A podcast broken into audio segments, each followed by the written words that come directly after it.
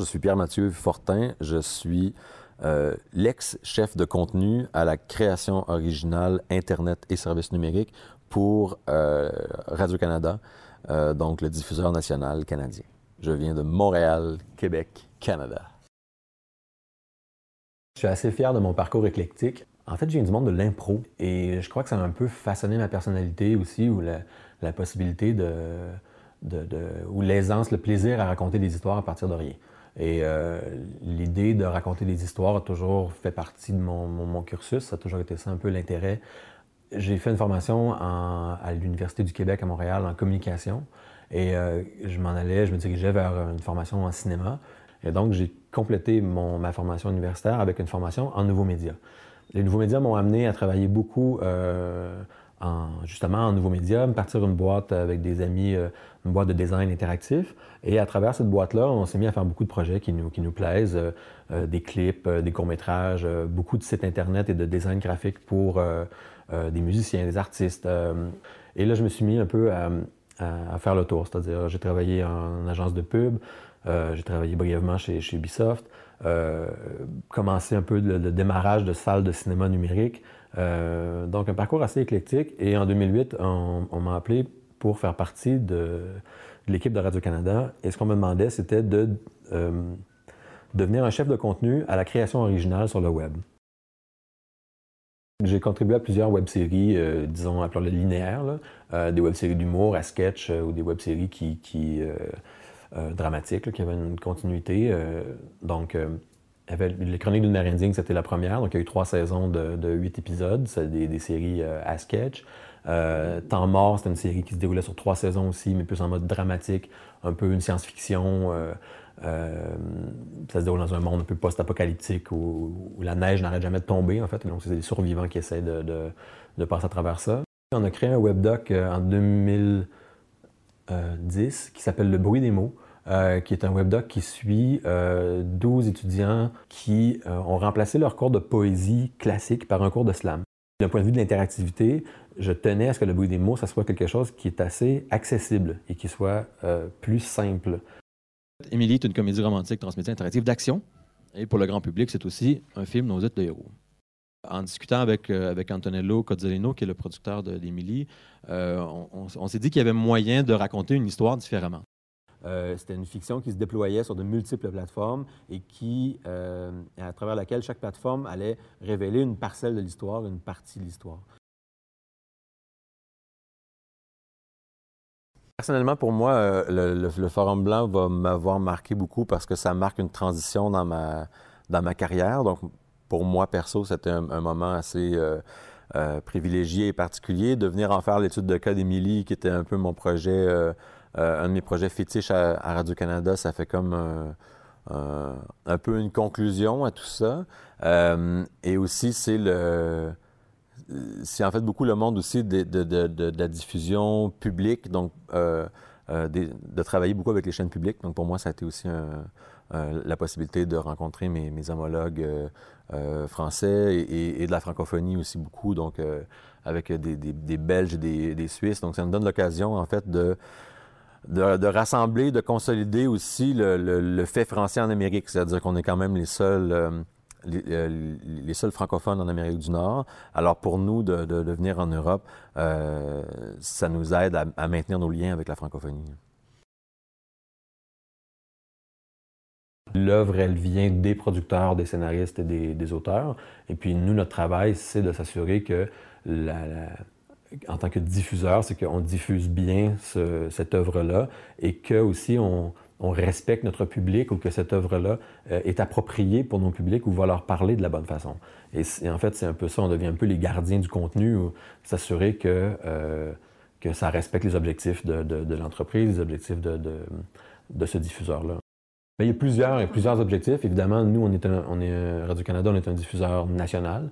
Donc, euh, il, y a, tout un, respect de la diversité, de s'assurer que, que, tout le monde est, représenté, fait partie de l'équation, euh, qu'évidemment qu'on reflète la culture canadienne et qu'on s'adresse à tous les Canadiens et les Canadiennes. Mais dans, le cadre du bruit des mots, par exemple, euh, je me disais que le public des lycéens, il était venaient pas voir radiocanada.ca, ils venaient pas voir le site du diffuseur national.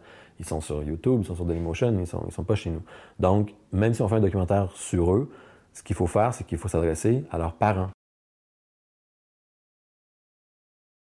Diffuseurs publics peuvent se permettre aussi d'expérimenter sur des choses qui ne sont pas nécessairement rattachées directement avec une forme de rentabilité instantanée. Arte fait beaucoup de choses qui ne sont pas économiquement viables, mais qui font partie du mandat d'Arte. Et je pense qu'on est dans un, monde où tous les moyens de communication sont mis à profit, ils sont un peu euh, atomisés et on, s'inspire tous l'un et l'autre de, ce matériel-là parce que c'est disponible, parce que dès que ça sort, tous les réseaux en parlent, tous les réseaux auxquels on suit, donc euh, les réseaux de WebDoc, les réseaux de transmédia, les réseaux euh, sur, Twitter, Facebook et autres. Et donc, on s'inspire et on regarde ce que les autres font et euh, ça, ça nourrit notre culture et notre création.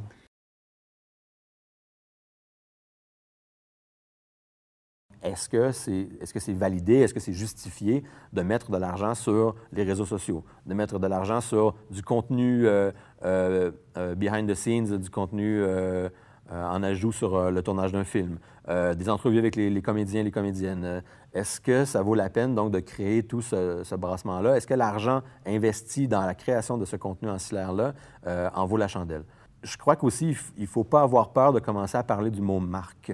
Et je crois que, au même titre qu'une production hollywoodienne, les, Américains nous ont habitués à considérer les productions culturelles comme étant des marques. Donc, lorsqu'on nous amène les Hunger Games ou on nous amène Harry Potter, c'est plus qu'un film, c'est une marque. Et donc, au niveau du transmédia, on doit se mettre à penser, on doit arrêter d'avoir peur de euh, traiter ces productions-là comme des marques en soi. Parce que lorsqu'on lance une nouvelle série télé de fiction ou une nouvelle série documentaire, on doit mettre en ligne une marque, on doit l'implanter dans la tête et dans l'esprit de nos publics et de notre spectateur. Cinéma québécois euh, fonctionne pas euh, à, fond en France. Euh, les séries télé, on produit énormément de séries télé au Québec, mais je ne vois pas beaucoup encore l'intérêt vers la série télé québécoise en, France. Donc, il faut penser quand même au, public. Et je crois que le public, oui, on l'éduque, mais en même temps, le, public, il va, va pas s'intéresser plus à une série québécoise qu'à une série américaine ou à une série euh, scandinave. Donc, euh, après, il faut faire attention de, s'assurer qu'on cible bien notre public et qu'on leur parle aussi adéquatement. Parce que les gens gens font pas beaucoup d'efforts. Les gens ne se passent pas beaucoup pour sortir de leur zone de confort. Des gens en France, vous êtes habitués, par exemple, de consulter du, contenu sous-titré. Chez nous, au Québec, le sous-titrage, euh, c'est une plaie. Les gens, les gens sont rébarbatifs au sous-titrage. Il euh, n'y a, pas un film anglais ou américain qui sort sur nos écrans euh, sous-titré. Ça va se faire, mais dans quelques salles, euh, plus d'auteurs, ou une salle sur 15 va, sortir le film sous-titré, mais tout est doublé. On diffuse des films en version originale aussi. Il y, a, quelques cinémas qui vont diffuser les films en version originale, mais il n'y a pas de version originale sous-titrée. Ça, c'est très rare. Généralement, c'est version originale, disons 15% puis 85% ça va être version euh, doublée.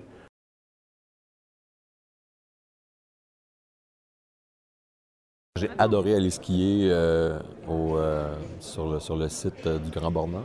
il a fait une température magnifique, alors j'y retournerai bien avec grand plaisir. Et c'est pas l'endroit pour perdre du poids, par contre. Hein. On, mange, on mange bien et souvent. Euh, J'étais très impressionné par les différents, tout l'appareillage en fait, l'appareillage à raclette. J'ai trouvé ça assez fascinant. Donc, euh, les espèces de gros euh, systèmes de, de, de, plaques chauffantes pour faire euh, fondre les demi-meules de, fromage, ça m'a bien fait rigoler. Je trouvais que il y avait des voilà, il y avait de l'outillage assez, assez important pour, pour nous nourrir.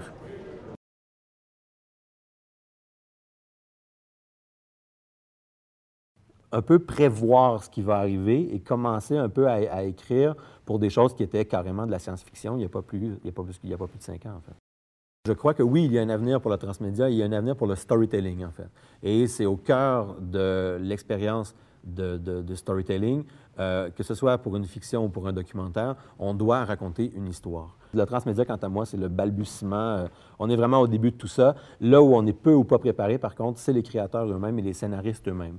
Et ça, je crois que euh, on a beaucoup plus d'outils à la disposition de notre créativité que ce que le public est en ce moment capable d'assimiler ou d'accommoder dans, dans ses heures de divertissement quotidien.